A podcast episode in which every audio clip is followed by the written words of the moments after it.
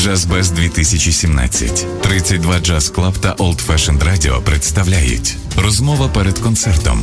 Кожного дня фестивалю Олексій Коган спілкується з музикантами за 15 хвилин до виступу. Розділіть з нами ці хвилюючі моменти. Виходимо в ефір о 20-й. Е, Добрий вечір. Я вітаю всіх, е, хто слухає Old Fashion Radio. У нас сьогодні четвертий е, концерт фестивалю Jazz Без в Києві. Там же збираються люди. Сьогодні в нас хедлайнери цього фестивалю. Тому хочу вам представити зараз у студії музиканти, які сьогодні мають підкорити київську публіку. А Це Джо Мартін, він гратиме на контрабасі, Марк Торнер гратиме на саксофоні, Майк е, Морено, е, який гратиме на гітарі.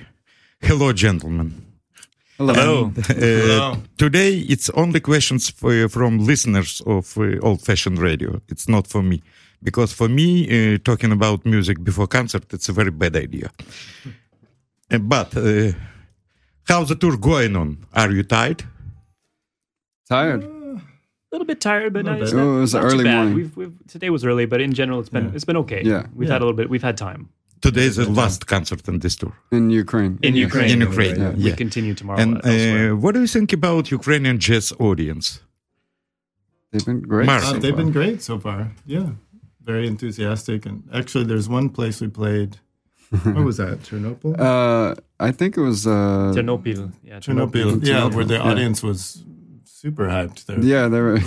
they counting out the tunes and they were clapping. you When we were counting the tunes, they would start clapping with us like the temples. Yeah, it was like let's get Yeah. going. Let's get you know ready to go. It Yeah. Do great. feel different Great bet- between the audience in Ukraine in other Eastern Europe country or no? we may not have enough uh, maybe not information to make that kind of for me, I comparison.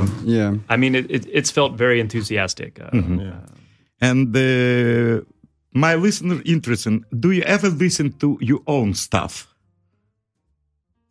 Well, um, I mean, I would say for myself, I listen to my own stuff to just to to hear the truth about what's actually happening on on on the recording. So to to to study to see like what I need to do better, but not not. But what do you mean by your own stuff, though? Like uh, the records or the like live recordings or just reference recordings? Mark? No? Uh, yeah, no, I, I do for the same reason that Joe does. Like Yeah. either recordings I'm on or uh, live recordings that I make of gigs, whatever. You know, just to see what's going on. As any young musician, who you like? No? Young musician in America and Oh, there, there are a lot of them. I, I'm terrible with names. I can't think of any right now, but I can just say that there are a lot of musicians that are younger that I like. That. And very serious question from our listeners. What musician or composers has influenced you most? Joe Martin? Ooh. Uh, influenced me most, I would probably say, um, as a composer and, and improviser and jazz musician, I would say Wayne Shorter. Oh. But you know, it's hard. It's really hard to pick one. It's hard to say Wayne without saying like Thelonious Monk, and and then as bass players, it's a whole other discussion. So Mark? Um, yeah, I mean, I, I, if I, I'd have to say Wayne Shorter if I had to say one person as composer, musician overall, you know, or Miles Davis maybe.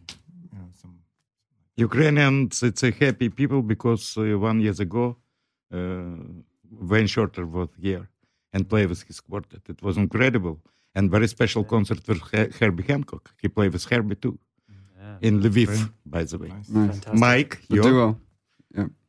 composers or Um, musicians? yeah, I would agree with them.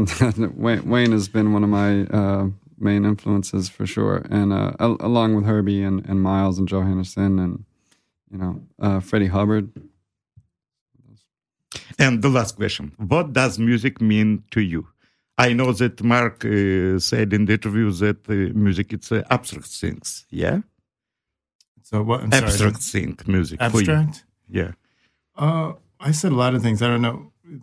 Maybe I'd have to explain what abstract means, but uh, maybe you guys should answer that question. I mean, it, yeah, that's part of the answer, but not not the whole thing. Go ahead, you guys. Sure. Uh, I mean, kind of. I feel um, for me, music is always kind of accompanying me, regardless of what I'm doing. I mean, obviously, Mhm. playing music is very direct, but even when I'm not playing music, I always kind of I just feel I kind of think I see life through a prism or a filter of of music, or hear maybe hear mm-hmm. life through that in a way. I'm always kind of thinking about it and hearing it, and I don't know. It's like it's it's I can't really. I don't know what it would be like, let's say, to not have music in my life. So yeah. it's hard to have that perspective. Um, yeah, I mean, me as well. For for me, it's like therapy. You know, like uh, I find out a lot about myself just by through music. You know, like how it makes me feel, and I listen to certain things for for different reasons. But but you know, yeah, that's all. It's an integral part of my life. You know. That's all, because uh, yeah. I think Frank Zappa was right. He said uh, talking about music is like dancing about architecture. Mm-hmm. Uh, and uh, I wish you good uh, concert tonight and keeps people waiting you. And wish you good concert. Thank you very much. Е, я Thank ще хочу нагадати нашим слухачам, що після концерту можна придбати диски е, Джо Мартіна і Майка Морена. Вони з задоволенням вам підпишуть.